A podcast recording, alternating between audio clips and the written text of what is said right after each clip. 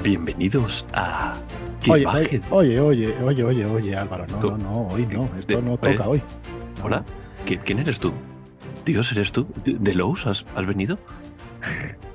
Hola y bienvenidos a charlas desde Shadowlands. Soy Fran Valverde y hoy no me acompaña como siempre Joaquín, hoy me acompaña un espontáneo que se ha colado por aquí. ¿Qué tal Álvaro? Muy buenas, Álvaro Loman. ¿Qué Sí que me río, me río de mis chistes, soy, soy lo peor. me van a dar un programa en el Terrat. Verás, verás hoy.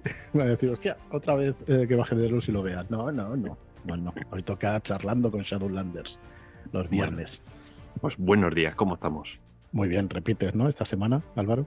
Sí, ya sabes que a mí todo lo que sea, oye, que vienes, vamos a hablar de tu libro. Venga, voy para allá, a tope.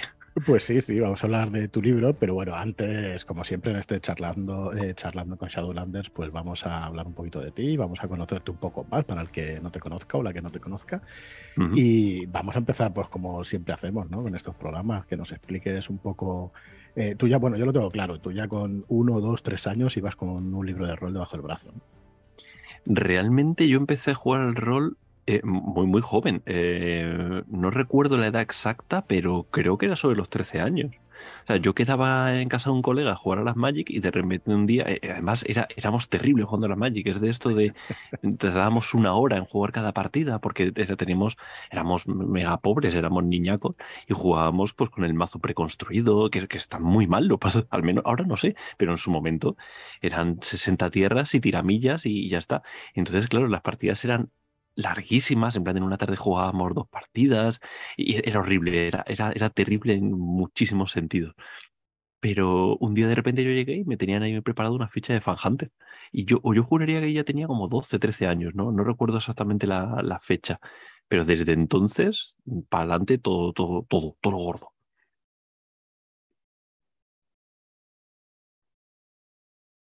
Disculpa, eh, que estaba, sí, estaba, estaba muteado, tío. Aquí ya con las partidas y todo. He sido yo. Y te estaba hablando, ¿eh? te estaba hablando. Digo que, fue, amor, fue amor a primera vista. Eh, ¿Te quedaste impactado la primera vez? ¿Fuiste consciente? Es, es realmente. Hay, hay como un lapso, un lapso mental en el que yo llegué, mi primera partida, no tengo recuerdo de mi primera partida, o sea, no fue como, como Dios, esto. simplemente era como, tengo el recuerdo de un tiempo más tarde que esa era la normalidad ya no jugábamos a las Magic, jugábamos a rol, llegábamos y jugábamos la partidica y ya está. No tengo ese recuerdo de, oh, entonces empecé a entrar, no, era como que está integrado dentro de mi psique. Creo que gasté ahí un punto de, de anagnórisis para no, para no perder cordura y a tomar por culo, ¿no? No tengo muy claro cómo fue están metidísimo ya en el Glam Show y, en la Anamnorisis. El otro día leía la revelación final que la estoy dirigiendo y mm. también, también hablan del término Anamnorisis. Es, que es muy loco. Es Bueno, es que voy, a ver, ya yo estoy planteando todos los, los cap, porque, porque yo organizo cosas, ojo.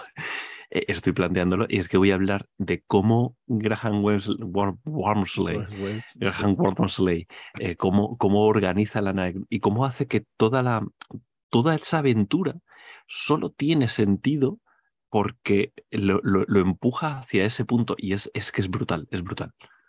Mm. Yo, yo, sé de qué estás hablando, tú sabes de qué estoy hablando, pero los demás no. pero lo sabrán.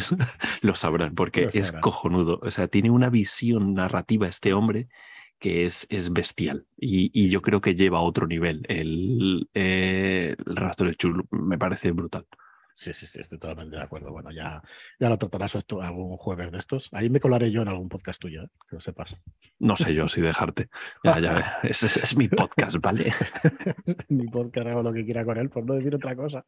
Y me impugno tú. Sí, sí. Oye, y empezaste con Fan Hunter, dices, porque tú además tienes un sentido del humor eh, pues enorme. Y, te gustó eso? ¿Luego te gustó la fantasía heroica? ¿Por, ¿Por, dónde van los tiros en tus gustos con el rol? ¿O han ido cambiando a lo largo de los años? Es evidente que han ido cambiando, pero tienen una base muy, muy muy contenida. Yo, por ejemplo, tengo muy claro que todos mis grandes referentes son de humor. O sea, el mejor videojuego, eh, siempre, oh, no, pues qué tal, porque... pero si yo tengo que hacer la respuesta rápida, va a ser Monkey Island, que, que el humor es, es primordial en el, Monkey Island. Eh, tu autor favorito, Terry Pratchett, eh, tu juego favorito, y siempre todo, la respuesta más visceral siempre va a ir al humor ¿no? Eh, y es algo que siempre me ha acompañado. De hecho, yo creo que uno de los primeros recuerdos que tengo es de estar viendo una película con mis padres y una película del oeste en el que había una chica muy guapa con un vestido amarillo precioso que salía ahí al bosque y se ponía así a mirar, oh, no sé cuánto. Entonces era de noche, en mitad del bosque, ya vestida de amarillo y yo recuerdo decir, le van a comer los mosquitos y mis padres descojonarse. es como uno de mis primeros recuerdos el yo soltar un chiste que ni siquiera era consciente de que era un chiste, pero tengo el recuerdo de, la de qué bien que me hizo sentir. En, toda la intensidad de la película. Ya te lo estoy viendo. Sí, pero, pero el recuerdo está. Todos estos recuerdos, si son recuerdos, son porque los enlazaste a, un momento emotivo tuyo. Y para mí, qué bien me hizo sentir el ver que los demás se rieran de algo que. De, algo que intencionalmente yo quería que fuera un chiste, ¿sabes? Entonces, yo creo que todo, absolutamente todos, todos mis referentes pasan por ahí.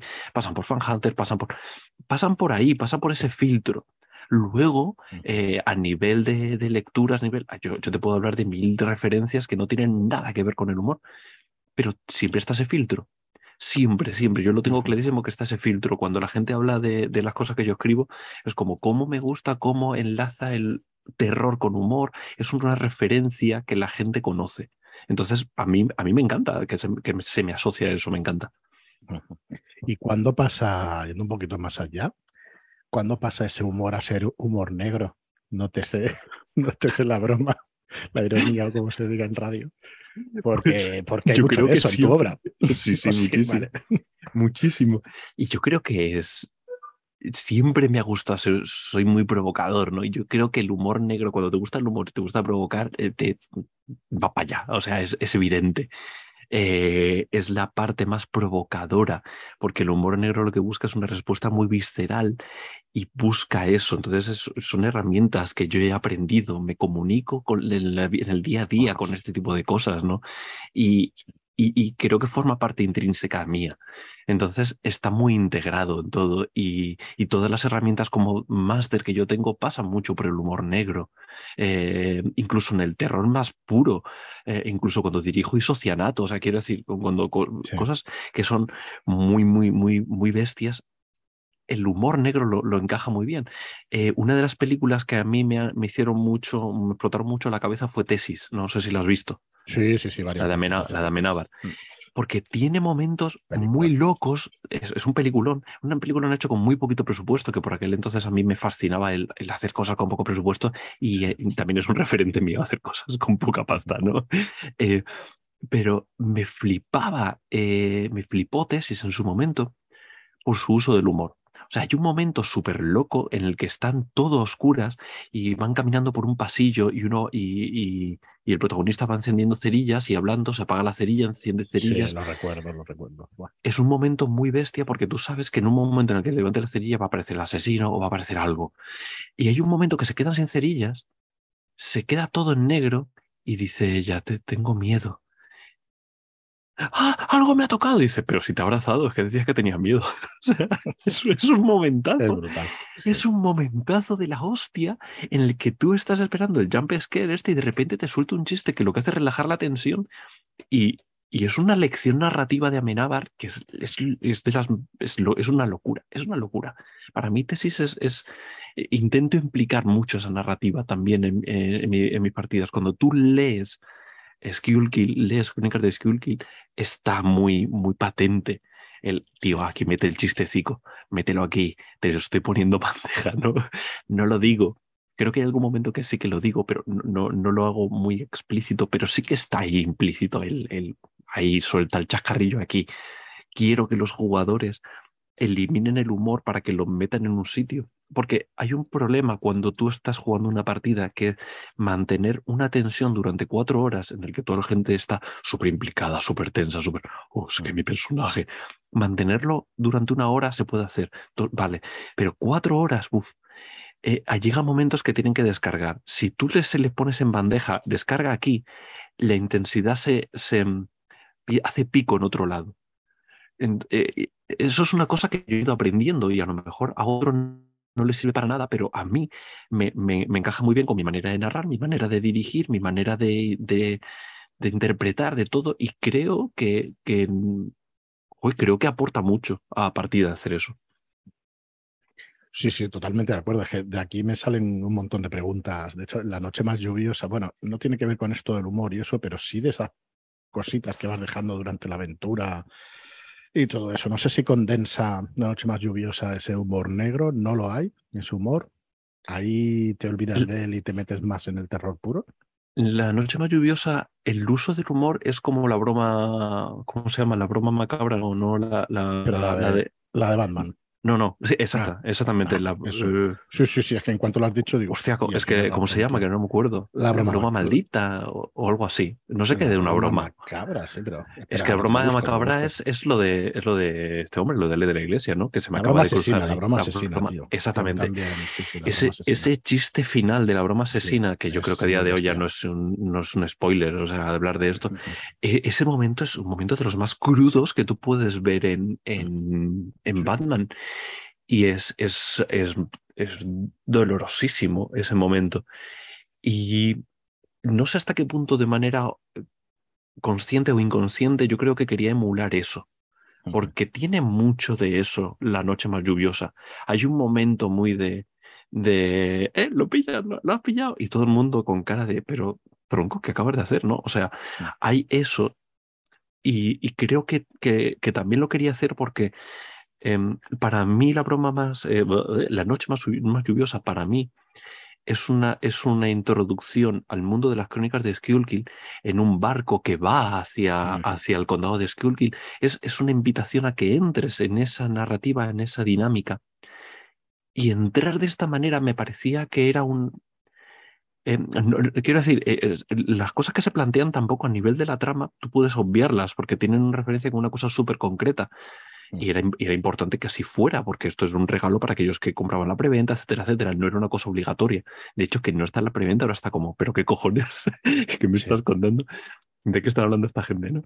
Em, eh, quería que, que, que, la, que la conexión de la trama fuera muy coincidental, pero la conexión de la, de la emoción, de la narrativa, de la intensidad, que fuera muy directa. Cuando tú juegas eso, sabes cómo jugar Skill Kill. O sea, llega un momento que, que tú estás jugando y la, y la estructura de la noche más lluviosa es una estructura muy básica, muy clásica, muy, muy de una estructura de narración, de investigación, de hay un crimen, no sé qué, tal cual. Y de repente ese final es un bache brutal, un poco también como pasa en la revelación final, ¿no? En la noche, en la, la, muerte de San Margaret. La, la, la muerte, bueno, el Handenauer de San Margaret. Sí, sí, la muerte de San Margaret o algo así. es que es de, de dying en inglés, que no es exactamente la muerte, sino la, moribundez, ¿no? Una cosa así. Sí, se ha traducido como la muerte en San Margaret. Sí. Eh, bueno, pues e, e, era eso lo que yo quería conseguir. Eh, yo creo que mm, que es, que, es, una partida de la que estoy bastante orgulloso porque es, porque es una aventura en la cual, sin que yo te diga en ningún momento, esto es lo que tienes que conseguir, está. Y yo las veces que, he visto que la gente lo ha llevado a, mesa y tal, y cuando he comentado a la gente, creo que, creo que eso es un pozo que todos recogen. Mm. Entonces, eh, eh, eh, funciona muy bien también por la parte inicial. La parte inicial es muy de humor. sí. la parte inicial es de que uno de repente dice, pues estoy embarazada y de repente empiezan ahí, ¿cómo vas a estar embarazada si no, si no has recogido tu cuarto? ¿no? Es, es como una conversación muy absurda que se para con una explosión, literalmente con una explosión, em, pero ese momento, si no estuviera ese momento inicial, no tendrías el pozo al final. Entonces, es importante tener esos momentos de distendimiento porque es cuando haces las conexiones, cuando haces los vínculos. Y romper los vínculos, romper los momentos de, crear vínculo, genera unas dinámicas que son muy tóxicas, pero, pero que interesan a nivel narrativo. Pero son, o sea, por favor, no hagas esto en la vida real, ¿no? Es, no. es un momento de intenta no hacer esto, pero sí que está planteado ahí. Eso, por ejemplo, yo lo aprendí en La Nueva Red, que es una aventura que salía con el libro del mecenazgo de Ratas en las Paredes. Eh, cuando estaba haciendo yo la, el testeo de esa aventura, el testeo de la aventura funcionaba, o sea, la aventura funciona porque todos se sienten vinculados a una persona que desaparece y que ha muerto. Eh, no funcionaba del todo esa aventura. estaba como rota, porque tú dices que te interesa porque dices que te interesa porque lo dice la ficha, pero no había realmente un, vínculo. Y dentro del testeo, una persona me lo, me lo propuso. Oye, ¿por qué no haces unas escenas iniciales? Sí. Y dije, La- venga, va, pero funciona de puta madre, de putísima madre eso. Disculpa, Álvaro, en la revelación final pasa eso, ese primer capítulo donde se juntan en el Club Viernes, que no es spoiler porque es lo primero que, que sale o la premisa, digamos, de, de la aventura, pasa exactamente eso. Tú tienes en tu fecha que pasan unas cosas, pero al final los vínculos con los personajes los haces en ese momento y eso, y eso siempre funciona bien, claro. Y, y realmente Graham también lo recogen dentro de sus aventuras, o sea, Mm.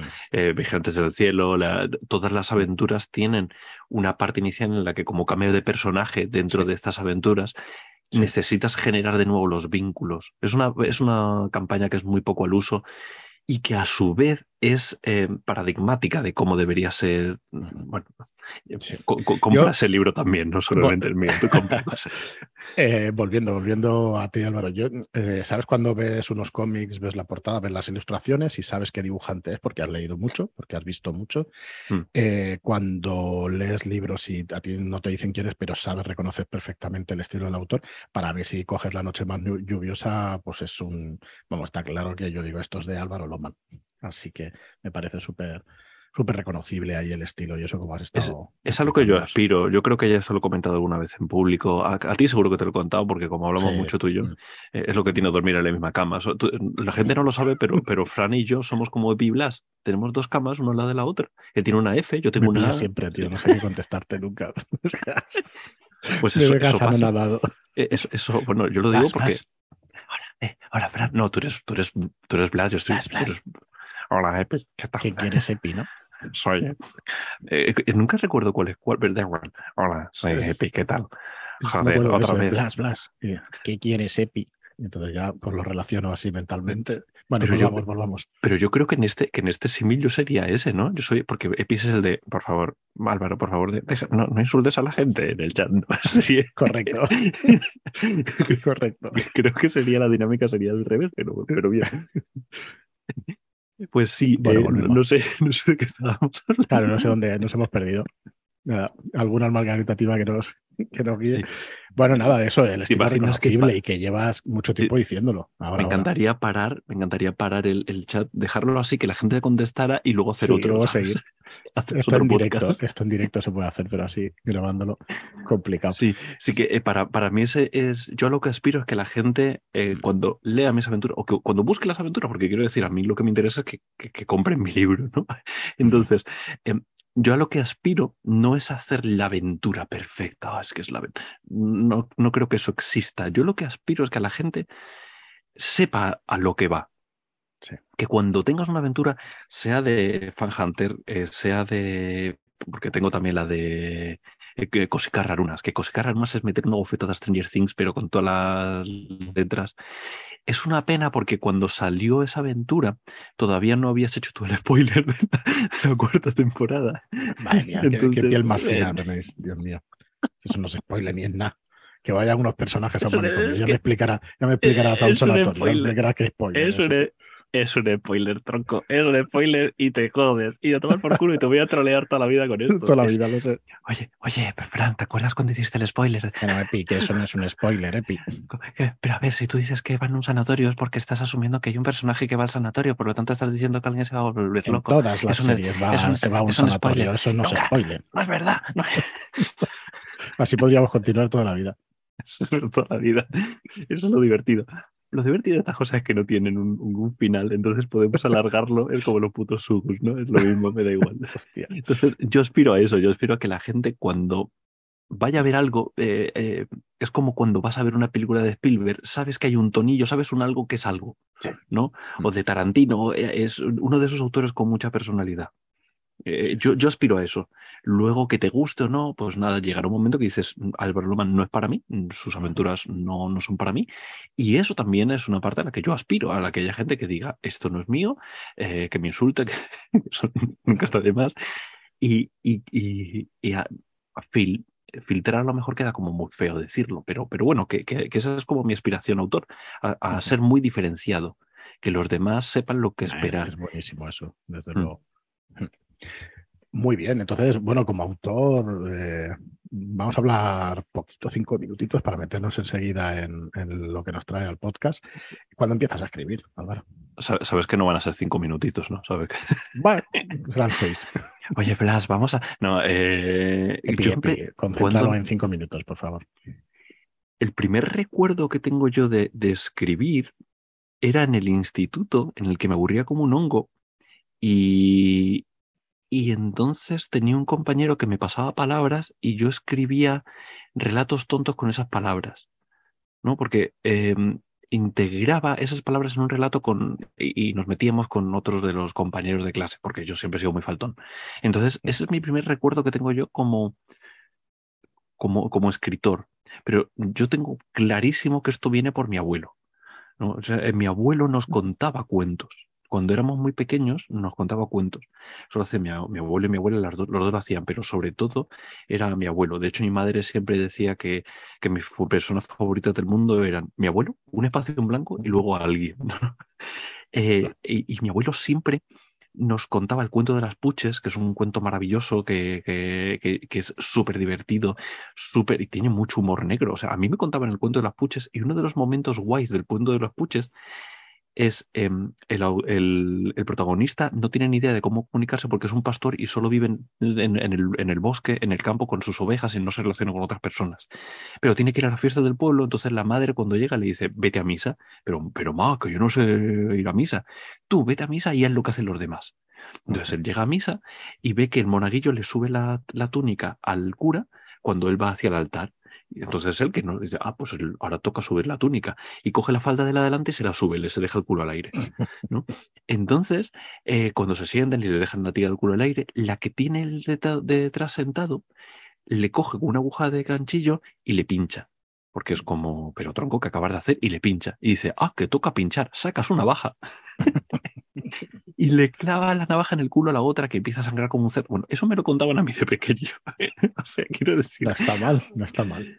Es, y, la, y, va más, ¿eh? O sea, esto es el principio del relato. va, más. Es muy loco. Ese, ese, ese cuento es loquísimo. Me flipa. Eh, lo, lo, tengo escrito, lo, lo, pintamos porque, claro, lo contamos a todos mis primos. Entonces lo dibujamos entre todos nuestros primos y se lo regalamos a mi abuelo y tal. Y, yo creo que el humor negro que me preguntabas antes por él viene de ahí, viene, y todo mi, mi, mi amor por la narración viene de mi abuelo. Que luego ya haya pasado a, a, escribir, a eso ya son elementos que tienen que ver con la vida, va poniendo ladrillitos como el Tetris y te lleva el rol. Pero, pero el impulso narrativo de contar historias eh, lo tengo clarísimo que viene de mi abuelo. qué curioso. ¿Y a qué edad empiezas entonces eh, me has dicho en el instituto, y a escribir tus propias aventuras de rol también. Yo, yo nunca, eh, desde que empecé a dirigir, empecé a dirigir cosas escritas por mí. Para mí no, no hubo un cojo las campañas y tal y cual. Sobre todo porque ya te digo que yo tenía mi paga, me lo gastaba en los Mortales y Filemón y poco más. Y leerme una aventura, eh, eh, o sea, yo te, compras el básico, te compras el básico, no te compras el básico y aventuras. No tienes pasta para las dos cosas. A día de hoy hay un montón de cosas gratis en internet, pero aquel entonces no había ni internet. Entonces, bueno, pues yo desde el principio, la primera aventura que yo narré era porque a mí me flipaban los tibicenas, porque em, de hecho tengo un libro juego sobre los tibicenas.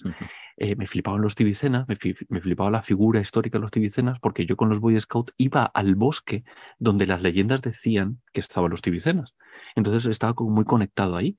Y mm, entonces mi primera aventura era unos vampiros, era vampiro la mascarada, unos vampiros que iban a Canarias y tenían que luchar contra los tibicenas. La aventura fue un puto desastre, pero, pero era escrita por mí, o sea, era narrada por mí y fue cuando descubrí que el humor era muy interesante para conseguir.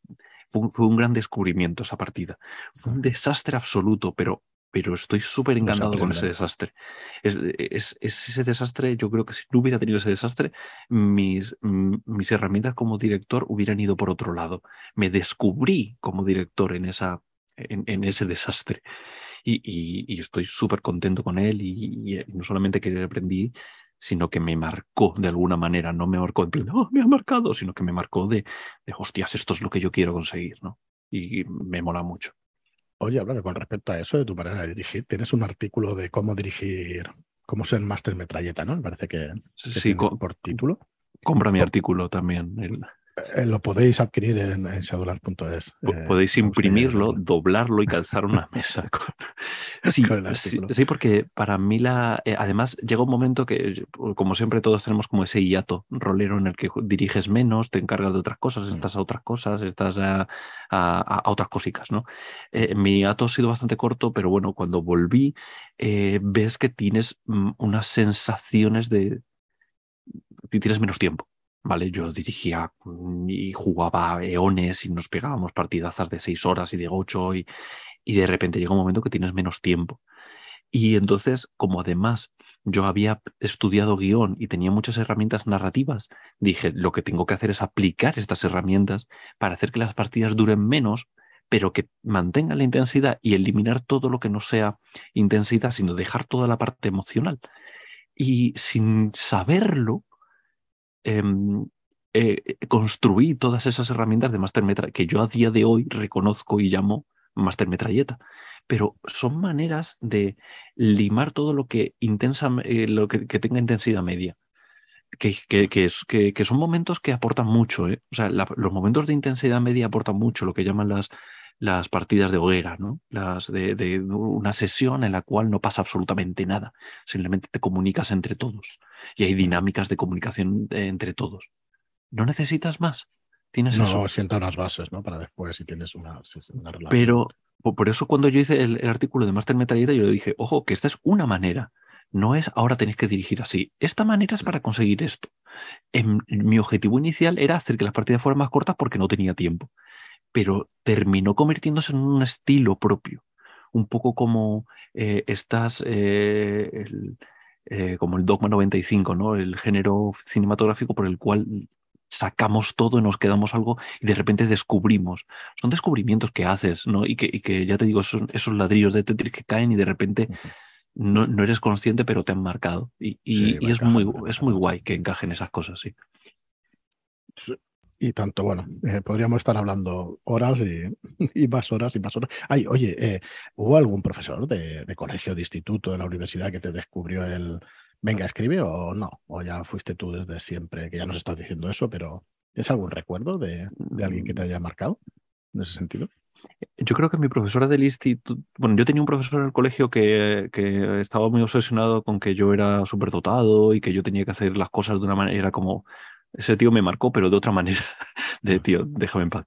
Eh, yo creo que la primera persona que, el, el pro- la profesora que me marcó en ese sentido fue la profesora de filosofía. Y de hecho, creo que el ejercicio este de coger palabras al azar y hacer un, un- un- eh, creo que fue un ejercicio que nos puso ella en clase y que luego lo empecé yo a replicar. Pero no fue un vínculo con el profesor que me dijera, oh, es que Álvaro debería. Eh, yo siempre he sido muy de estar a mi puñetera bola y ya está. Y como tengo mucho ego, pues fui, fui saltando a, a quiero que me escuchen, quiero que me lean. Entonces al final todo esto es, es egoísta. Yo quiero narrar mejor para que tú, tú me escuches, me, me leas a mí, no a otro. O sea, yo quiero narrar mejor por, por eso. Es, es necesario ese puntito egoísta para mejorar, es necesario. Yo sé que, bueno, yo mismo no, no lo llevo muy bien y tal, pero al final, hostia, sin ese puntito hay muchas cosas que te pierdes. Bueno, no sé, o sea, quiero decir, hay gente que, que, que tiene, no sé, no, no, no creo que sea necesario, o sea, no creo que sea el único camino. No, es mi camino, para, em, es mi camino, el camino en el cual yo quiero llegar a más gente. Eh, creo que es un problema muy tóxico de esta, de esta sociedad el decir, es que tienes que hacerlo así. Tienes que ser, porque si no, no vas a llegar a más gente. Y dices, ¿y por qué coño quiero llegar yo a más gente? ¿Por qué tengo que modificar mi manera de dirigir para que llegue a más gente si yo solo voy a dirigir a mi grupo de cuatro o cinco personas y lo bordo con ellos? ¿Por qué tengo Bueno, que hacerlo realidad- más? En realidad lo tienes que enseñar, pero bueno, eh, es que escucho filosofía, ¿sabes? Profe de filosofía y ya empiezo a hacer Sí. preguntas filosóficas y a, y a irnos por ahí. Yo, Bueno. yo de, de todas maneras, yo, de yo mm, cuando mm, llegué a, a Madrid, empecé a, porque yo estuve viviendo en Canarias y tal, y me vine a Madrid a estudiar guion. Y uno de los primeros trabajos que tuve, eh, bueno, mi primer trabajo de toda mi vida fue doblar, eh, pegar, pegar, cosas en sobres, ¿vale? Pero después de eso, yo empecé a trabajar ya en la universidad, que yo estudié informática, pues yo empecé a, dirigir, a, hacer temas de informática y tal. Y cuando yo llegué a Madrid, ya me pasa la docencia. Me gusta mucho la docencia y una el primer trabajo que tuve era ese, era ir a, ir a mm, centros de centros sociales, centros culturales, perdón, a dar talleres de cosas. Entonces, claro, ¿qué haces cuando tú llegas? Pues yo sabía que existían varias empresas y yo en mi currículum, esto lo digo porque tenéis que mentir, tenéis que mentir. Yo dije, hay varias empresas que, se encargan... las cosas para que, para que parezca que... No, no, no, hay que, hay que mentir, hay que mentir. Eh, yo lo que hice fue poner, eh, vale, hay tres empresas, vale, pues en mi currículum que le entregaba la empresa A le decía que trabajaba para la B y la C. para la B, que trabajaba para la A y la C. Entonces todos me contrataron, porque, oh, coño, qué bien, que si trabajas para ellos serás bueno. y conseguí trabajo, porque estos trabajos en centros culturales son de una hora aquí, una hora allá, entonces yo montaba mis horarios así. Y, no sé por qué coño te estaba hablando de esto, pero, pero en cualquier caso, eh, eh, eh, tuve que crear muchas herramientas con esto, ¿no? De, de, cómo narrar, de cómo divulgar, de cómo hablar, y todo eso va, fue, fue generando fue generando una, una manera de, de, comunicar. Eh, mis impulsos divulgativos y mis impulsos narrativos también estaban presentes en el podcast que hacía de No es país para PJ. Pues era la última pregunta personal que te iba a hacer. Mm. ¿Cómo es que sale eso de, No es país para PJ? Que yo tuve la suerte de escucharlo y no sé si, creo que está en YouTube, ¿verdad? Que se puede escuchar ahora en YouTube. Sí, lo, lo subimos a, eh, lo subimos a. Es que lo, nosotros, eh, si es que éramos muy. Bueno, a ver, éramos muy cutres y por aquel entonces había mucha gente que tenía un podcast porque tenía un servidor propio. Nosotros no teníamos eso. Entonces nosotros lo subíamos a archive.org. Que, es un sitio para que tú subas cosas. Yo no sé cómo lo encontré, pero hace muchos años. ¿eh? Que teníamos, un, teníamos un blog y al final mm. era el momento en el que, como no había redes sociales, se comunicaban por redes de blogs. entonces tú conseguías que otro blog te pusieran y al final se generaba. Como éramos cuatro o cinco pringados los que hacíamos podcast por aquel entonces, pues ya estaría. Y, y, yo empecé a escuchar podcast y sentía primero el joco, qué guay, yo quiero hacer eso. Y segundo, yo sentía que faltaba algo que, eh, que eh, nosotros en Canarias no, no teníamos, lo, lo, hablabas el otro día en, el, en la charla con, con Carlos, con mm. Carlos Gabay, eh, en Canarias no hay, no hay nada. Estás ahí, hay una bola de, de, estas que, que, dan vueltas por el desierto y poco más. está Carlos, está Isabel, que para qué queremos más. Ya, pero por aquel entonces no estaban, que son muy... Oh, pues. Y luego está ahí el que sigue en, Tenerife y no sé qué más, movidas. Entonces, eh, yo tenía, eh, Néstor Bolaños y yo, pues jugaba, él me dirigía la partida de Orfeus, que para mí Orfeus es lo mejor de Mundo de Tinieblas y es lo más raro de cojones y también define mucho quién soy yo. Y mi manera de narrar también está muy, muy influenciada por cómo me narraba Néstor, porque Néstor es un máster muy narrativista y tal. Em, entonces, nuestras charlas de la guagua, volviendo de la partida y tal, esto, esto estaría guay tenerlas grabadas, ¿no? Y empezamos a montar eso.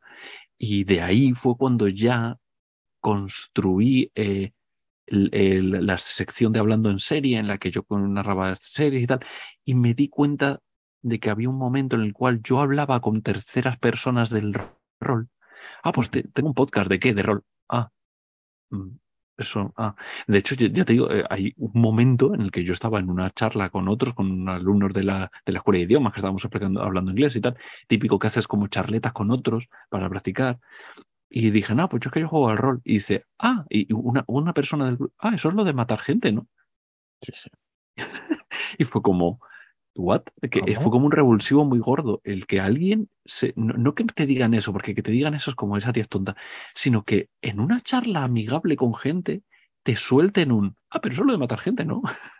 Mm. como, como bueno, igual que, ah, pues, es, eh, pues me pasa la receta, ¿no? al mismo nivel que te lo diga al mismo nivel con, una, con tanta normalidad y, mirar alrededor y que nadie se escandalizara. Y fue como. Sí, porque era lo pero, que se oía.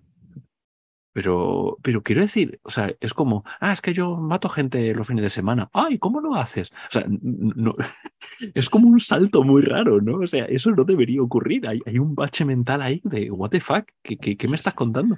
Esto no debería estar normalizado. Me dijo, ¡qué botano! Entonces, e, ese impulso lo empujé a escribir un libro que enseñara a hablar del rol. Me está, sí, sí, me lo estás enlazando perfectamente. Eh, eh, has visto, has visto que hemos venido a hablar, hemos venido a hablar de tu libro y precisamente va de eso, ¿no, Álvaro? Bueno, me tengo eh, que ir. bueno, hasta luego. Eh, ahora me dejas aquí que te lo explique yo, a ver si es un ensayo, si es un libro, que era la primera pregunta que te iba a hacer.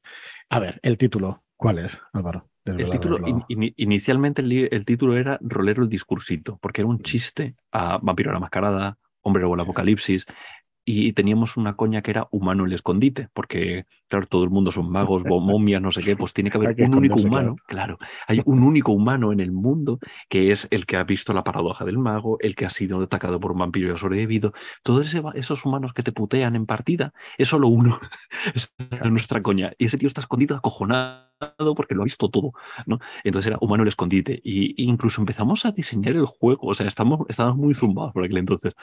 Entonces yo quería la coña del no sé qué, el no sé cuántos. Y siempre que veía no sé qué, el no sé cuántos, policía, el, yo qué sé, ¿no?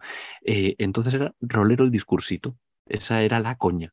Claro, esa coña ya no tiene mucho sentido a día de hoy y se ha cambiado con el tiempo a ser rolero una guía práctica. Pero ese libro yo lo escribí en 2000, lo estuve buscando en 2009. Sí, sí. O sea, esto lleva mucho tiempo.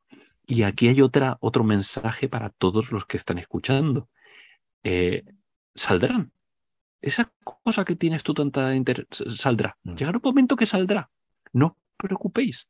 Si sale 12 años más tarde, como si sale 20 años más tarde, saldrá. La película de la montaña de la locura de Guillermo del Toro, saldrá. Saldrá. Todo va a salir. Porque si tú sigues intentándolo, va a llegar un momento que alguien se va a interesar, que va a hacerlo, que va a ejecutar y que va a seguir. Y tendrás baches en el camino y a veces serán más fáciles, a veces serán más, menos fáciles. Pero si tú tienes interés, saldrá. Mira, chiquito de, la eh, chiquito la calzada, cómo lo petó y era, era ya anciano. Bueno, no, anciano, pero sí que era mayor, Cuando, cuando empezó con todo esto. Saldrá. Totalmente de acuerdo. Bueno, y Em, explícanos de qué va este ser rolero, una guía práctica. ¿Es, de hecho un ensayo? No tengo muy, no lo tengo muy claro. O sea, no es un ensayo al uso, no, al uso como eh, no, eh, de hecho busca mucho el uso. Es un chiste, ¿vale? Es un chiste alargado.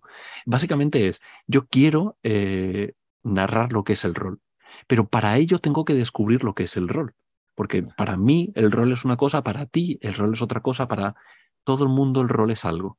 Entonces, cometemos un grave error cuando empezamos a narrar qué es el rol o, lo que te gusta, cualquier cosa que te gusta, y empiezas a utilizar argumentos de el crítico de turno. El rol es tal, eh, no, o, yo da igual, no, es que esta película es muy buena porque mira la fotografía, pero si mira eso de la fotografía, a mí lo que me encanta es el momento en el cual el protagonista le dice esto, y Dios, el subidón que a mí me da cuando veo eso, qué frase que, que me ha hecho poner los pelos de, como escarpias, comunica eso. Da igual que los críticos hablen de la película como que es la película con mejor fotografía del 2007, me la suda. Tú habla de lo que para ti es importante y generarás una respuesta emocional en el otro. Entonces es un chiste pero que lo que hace es intentar llevarte a un punto en el cual tú hagas introspección y analices, con chiste, con un chiste, que analices qué es para ti el rol y, eh, y, y, se lo ofrezcas a los demás. Porque muchísima gente cuando habla del rol y sabe que hay una respuesta emocional negativa por el otro lado, porque lo que queda por detrás, el pozo que queda de la gente, es el rol es eso de matar gente. Y de repente viene el, el, el challenge este del Blue Whale, que, que, hicieron una aplicación, que era como llevarte a un punto en el que al final te suicidabas y movidas muy gordas. Y la gente lo que... no, esto es como un juego de rol. pero si no tiene nada que ver. Hmm. ¿Pero por qué le llamas juego de rol a esto? Eh, y, hay, y, ahora hace poco con el juego del calamar, ah, mira, esto es un juego de rol, pero, pero, pero si esto es el juego de la boca, ¿cómo que juego de rol? Pero ¿qué, qué, mierda me estás contando? ¿no? Eh, es, no sé, es como unos baches muy raros. Entonces, eh, es como si de repente yo, para intentar explicarte a ti lo que es el juego del hambre, te dijera, no, es como un juego de rol. Nadie ha intentado hacer esa conexión ahí, pero sí en el juego del calamar sí se hizo esa conexión con el juego del calamar porque el juego del calamar tiene unas connotaciones críticas muy negativas sociales. Por lo tanto, lo asocias con algo negativo, entonces lo explico con el rol. No, eh, tenemos que hacer lo contrario y decir, asociarlo con cosas positivas y narrarlo como cosas positivas. Y qué guay es esto. Y si tú no sabes lo que es para ti el rol, eso no lo vas a saber comunicar. Entonces, el 80% del, del, del libro de ser rolero una guía práctica es eh, eh, eh, descúbrete, descúbrete a ti mm. mismo, ¿no? Suena como, como no, son reflexiones, ¿no? Son reflexiones alrededor de eso, alrededor de qué es para ti el rol, sí. Pero no son reflexiones que yo te diga, no es como yo, ah, esta es mi manera de cómo yo descubrí el rol. Recuerdo Sicilia, 1970. No, no es eso, no, es, no es yo empezar a fliparme, es decirte, tronco, mira, hey, analiza qué es para ti ¿podría ser esto? ¿Podría ser esto otro? Vamos a intentar llegar a, una conclusión juntos y de una manera así distendida y tal, intentar organizarlo. Lo que yo escribí en 2009, si, eh, si pasamos el típico este lector que, te compara dos PDFs, ¿no? Si lo que yo escribí en 2009 y lo que hay ahora, yo creo que comparten el, bueno, el título tampoco, o sea, no, comparten nada, no comparten absolutamente nada. ni siquiera la estructura interna, todo ha cambiado de hecho, inicialmente eran como 60 páginas y se ha pasado a las 200. Yo qué sé, es, es, una. Bueno, no sé cuántas páginas se quedará, porque Marlock al final seguro que mete un montón de mandanga y se queda muy, gordo. Pero todo es, eso. Claro, entonces lo digo porque cuando se ah, comunicó de Álvaro Boloma va a sacar un libro de, teoría. ¡Wow! Teoría rolera de Álvaro. Ah, me interesa mucho. espérate, espérate. Ya, ya escribiremos. Ya escribiremos un libro de, de cómo dirigir. Si, hay interés, no os preocupéis, que, si, alguien me paga, yo, yo lo escribo. Venga, si hay interés sobre cómo, cómo hacer esas aventuras, cómo... Claro, pero por eso tenemos los talleres de... Compra la suscripción mensual, el, taller de... sí, sí, pero realmente se puede, hacer, se puede hacer un libro y se pueden hacer cositas en ese sentido. Pero bueno, ya nos lo, lo irán pidiendo la gente. Y por ejemplo, estuve hablando con Tiberio el otro día porque Personas y Dados me parece un libro muy, muy guay en el punto de, analizar el rol, él lo intenta de hacer de una manera muy objetiva, porque Tiberio, Tiberio es Tiberio, es un tío muy guay, es un tío muy honesto, y intenta meter las menos opiniones posibles. O sea, si yo escribiera personas y dados, sería todo opinión. él no, él intenta desde otro punto de vista. Y me parece súper guay. Estuvimos hablando de eso, de, de, cómo hacer, porque, bueno, porque, porque Tiberio es un crack. Entonces hablo mucho con él también y eso.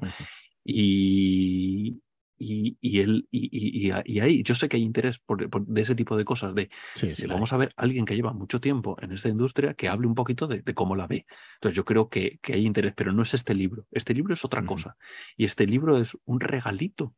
Es un regalito que yo tengo eh, ahí como y que quiero daros desde hace muchísimo tiempo. Y de hecho hay una sensación rara en mí, porque claro, como es un proyecto tan antiguo, es como, ah, enhorabuena por el libro. Que, ah, es verdad que va a salir ya, ¿no? Es, un, como siempre ha estado en the background, no es como está a punto de salir mi libro y ese hormigueo de está puntito a salir. No tengo ese hormigueo ahora. A la vez está eso y a la vez hay una sensación de, hostias, esta es toda la gratitud que quiero darle yo al rol, está ahí. Quiero ofreceros esto porque es el, cuando la gente habla de hay que, hay que devolver al rol, esto es lo que yo quiero devolver al rol. Quiero comunicaros esto, quiero em, haceros partícipe de esto y creo que eso es lo, lo, más, lo más bonito que voy a escribir, porque como yo escribo cosas muy feas, creo que esto es lo más bonito que yo voy a escribir y, quiero daroslo, quiero, quiero regalarlo y, ahora que tú me das la oportunidad, eh, me da la oportunidad, estoy encantadísimo de esto y de poder describirlo. Pero es un camino muy largo y muy, muy, muy raro. Eh, nada, oportunidad la que brindan los autores, Álvaro, eso está clarísimo. Y la gente al, comprar los productos, consumirlos y, poder disfrutarlos más que consumirlos. Que es para eso, para que se disfruten. Claro, para, para, que no se tambaleen las mesas. También. Cada uno que utilice el libro para lo que, para lo que quiera. Eh, oye, eh, los capítulos del libro también son una especie de paralelismo a un manual de rol, ¿verdad? Sí. estructurado. Sí, sí, sí, sí, sí. Y eso de, los títulos y todos los capítulos y eso. Claro, era una. Porque todo es un, es un metachiste, todo es un metachiste. Entonces, la divertido, de hecho, la, estoy ahora abriendo el PDF y la, la dedicatoria es dedicado a los roleros del mundo. Sí, a ti también, ¿no? O sea, esa es como la dedicatoria. Y todo intenta construir la, la, la, la, sensación de estar dentro de un juego de rol para explicar lo que es un juego de rol. Es un metalibro. Eh, y es muy divertido y quiero que tú entres desde el mundo del jibiri jibiri de y todo esto forma parte de eso, ¿no? De, de intentar integrarte, meterte en esta sensación para que tú lo puedas, eh, lo puedas construir, ¿no? Y creo que es súper guay. Estoy, yo tengo muchas ganas de que lo veáis y de que digáis, pero que menuda paja mental, Álvaro. ¿no? creo que os va a gustar mucho. Eh, sí, es lo que vienes definiendo desde hace un ratito. O sea, realmente hay un montón de opinión, hay un montón de chistes, pero hay un, hay un montón de, herramientas también de ayuda, o más que herramientas, de maneras también de ver esta afición para explicársela a los demás, que creo que es una de las cosas que nos quedan por explicar ¿no? del libro. Que intentas eso, definir lo que es el rol o, esas reflexiones, para que tú reflexiones, mejor dicho, lo que es el rol, y para que lo puedas expresar o comunicar a los demás. Claro, de hecho, la última la última, bueno, la penúltima sección, porque la última es eh, críticos y selectos, que es eh, pues eh, gente hablando de su, de su, experiencia, no hablando de esto. gente con la que, que, me han, eso no lo he escrito yo, lo he escrito otra persona. De hecho, una de las cosas más, uno de los, de los críticos más bonitos lo escribió J de, de Generación X. si vais a Generación X en Puebla, le des un abrazo, que, que, es, que es lo más grande ese hombre y me contó uno de los críticos que están aquí, que además le tuve que perseguir y, al final lo, ese lo escribí yo porque él me lo iba narrando y yo lo escribí en el móvil, era de tronco, dámelo ya. Es una historia de que él estaba eh, vendiendo juegos, lo típico, ¿no? Que viene una familia, oye, le queremos regalar un juego a mi hijo y tal, no sé cuántos, entonces nos han oído hablar de no sé qué y tal. Y dice, mira, pues es esto, es un juego de rol. Y dicen, ¿qué es eso de un juego de rol? Y dijo, pues mira, eso, contamos una historia. Y les empezó a contar la típica historia y estaba, les veía con cara de póker de ¿qué me estás contando? Y dice, mira, vamos a hacer una cosa, vamos a jugar una partida. Estáis en una taberna, ¿qué hacéis? No sé eh, y les hizo como típicos dos o tres pasos, los dos o tres primeros pasos de una partida ah, básica, típica, que todo el mundo ha jugado, ¿no? Y, ah, pues yo pues me pido una cerveza, pues no sé y cuando dice, bueno, pues esto es un juego de rol, ¿vale? Y, cuando fue a seguir hablando con ellos, intentar ahí cerrar la venta de no sé qué, de tal cual, le paró la familia y dice, no, no, no. sigue. Vamos a ver, sigue qué pasa. y me pareció tan, tan, tan bonito, tan graciosillo que, que, es que quería ponerlo ahí porque sé que hay muchísimas anécdotas de este estilo y, hay un montón de gente que ha intentado hacer esto, pues es gente que, que siente que lo intentó y la lió parda, gente que, que siente que iba a, liarla super parda y lo consiguió y, he como recopilado cosas. Pero el, capítulo anterior, eh, no, el sexto capítulo de partidas preconstruidas es una manera de, de poner ejemplos muchos ejemplos, porque claro, todo lo anterior era, oye, que sepas qué tal, cómo, cómo deberías hacerlo, como tal, reflexiona qué es lo que es para ti, qué es lo que tal, pero qué cual, no sé cuántos, y de repente es como, vale, ahora vamos a poner 800 ejemplos. Y pongo todas las combinaciones posibles de ejemplos y pongo muchas, muchas ideas. Y la gracia de eso es que tú te puedas ir imaginando en esas situaciones, ¿no? Y me, me parece muy guay. El capítulo 7 es de las últimas cosas que, que, se añadió el libro, que es el peso de la historia. Es una de las últimas cosas que se añadió porque básicamente es hablar de, sí, sí, eso esto está bien, pero ahora cuéntame un poco de la historia del rol. Porque yo ahora ya sé lo que, lo que quiero narrar y tal, pero me gustaría tener una base. Entonces eso es, eh, claro, esto es cuando tú mascas tanto un libro, llega un momento que le vas viendo estos flecos, estas, esto, donde cojea. Y cojeaba ahí, cojeaba en todo esto está muy bien, pero pero tronco, dame una herramienta para que yo luego pueda construir mi relato por encima, pero dame esta base, ¿no? Entonces es como la parte más, entre comillas, objetiva de, bueno, esto es el rol, este, es esto, esta cosica, y ahora tú no utilizas nada de este capítulo, sino que cuéntalo con tus palabras, en tu enfoque, con tu duración, con el personaje que te ha construido, bla, bla, bla, bla. Joder, pues bueno, yo ya lo he podido leer.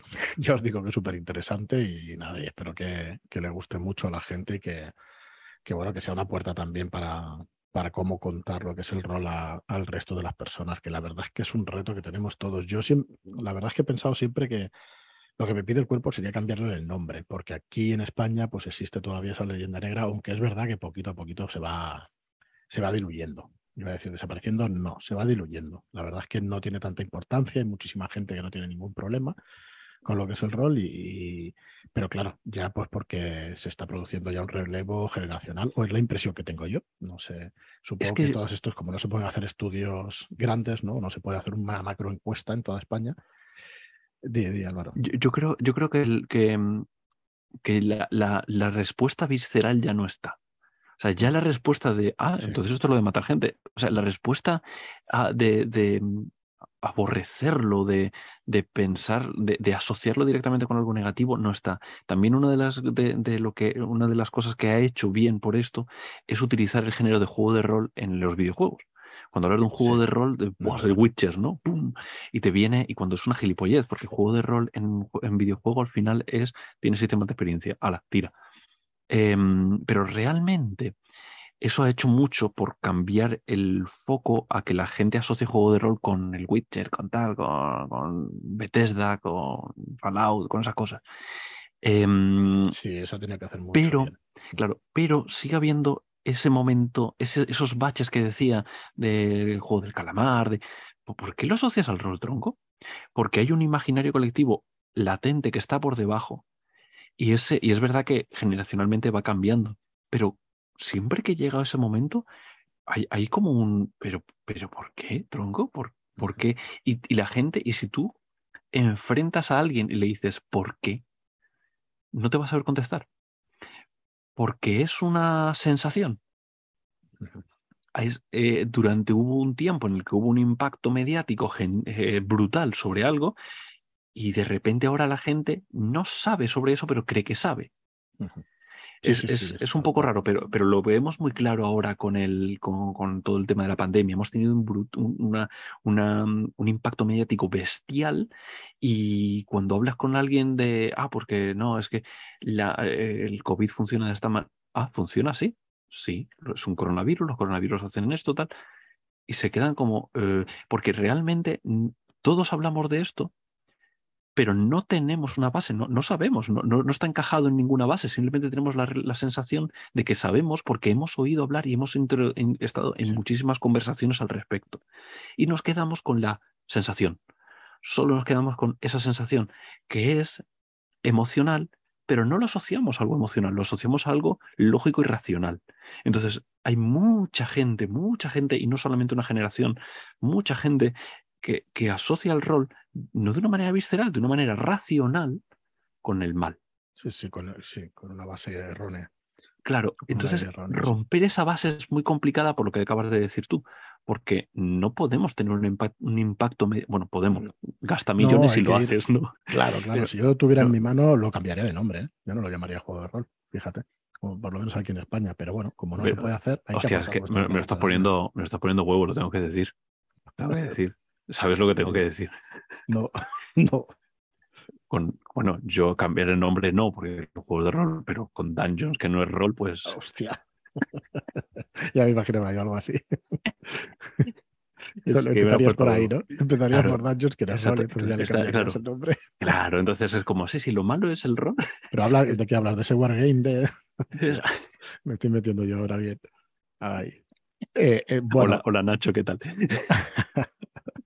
sí, es la competencia de los podcasts de los martes a- al de los jueves, ¿no? Yo tenía El, el ganas. malo, el malo, sí. Tengo muchas ganas de que grabéis algún episodio juntos, a ver si es posible. ¿eh? Sí, sería que, baje, que baje de lows y le velea. Sería, ¿no? Algo así. ¿eh? Tenemos que hacer un. Algo así, así. Que baje de Lowe's a ver a Gate a, a Gigas, ¿no? No, ese, ese no, yo no se habla, hay que cancelar. No, sé, no, no sabías que Gigax está cancelado, que no podemos Sí, hablar sí, de sí. él. Sí, Como Bueno, si terminar así también somos la hostia. somos la hostia, de verdad que me haces convertirme en otra persona. Eso Bueno, es oye, el rol, eso es- un un juego de rol. Es, es un placer, es un placer, Álvaro. Enorme hablar contigo siempre. La verdad es que estaría horas y horas por la cantidad de cosas que sabes, que, que tienes mm, razonadas sobre cosas que nosotros solo intuimos y tú sabes el porqué de las cosas. Me parece alucinante. Es Y que le, le- acojonante. le he dedicado mucho tiempo a pensar en esto, pero bueno, ya esta noche hablamos en la cama, yo te voy contando. Me Digo, va oye, diciendo ya, pero déjame dormir, por Oye, favor. Fran, Fran, ¿te has pensado alguna vez que realmente los sistemas de, Epi, combate duerme, por favor, son duerme. porque todo deriva de un wargame? Y entonces es un... Correcto. Fíjate que ahora todo el movimiento que está intentando convertir el juego de rol Epi, en una cosa... por favor. Porque, Bueno, me- chicos, pues hasta aquí el programa de hoy. Yo creo que no, no vamos a descartar que nos vengas a ver otro día y que sigamos con este ser rolero, porque estará ahí a finales de noviembre, una cosa así ya a la preventa para que lo podáis adquirir y que te pases por aquí pues otro día, que esté también Joaquín y que podamos seguir hablando de esto porque, porque hay tema, hay tema para, para largo. Así que Sí, nada, sí. Álvaro, muchísimas Hare- gracias. haremos más cositas, seguro. Venga, con Dios. Venga, hasta luego. A pasarlo bien. Y yo sigo siendo el rey.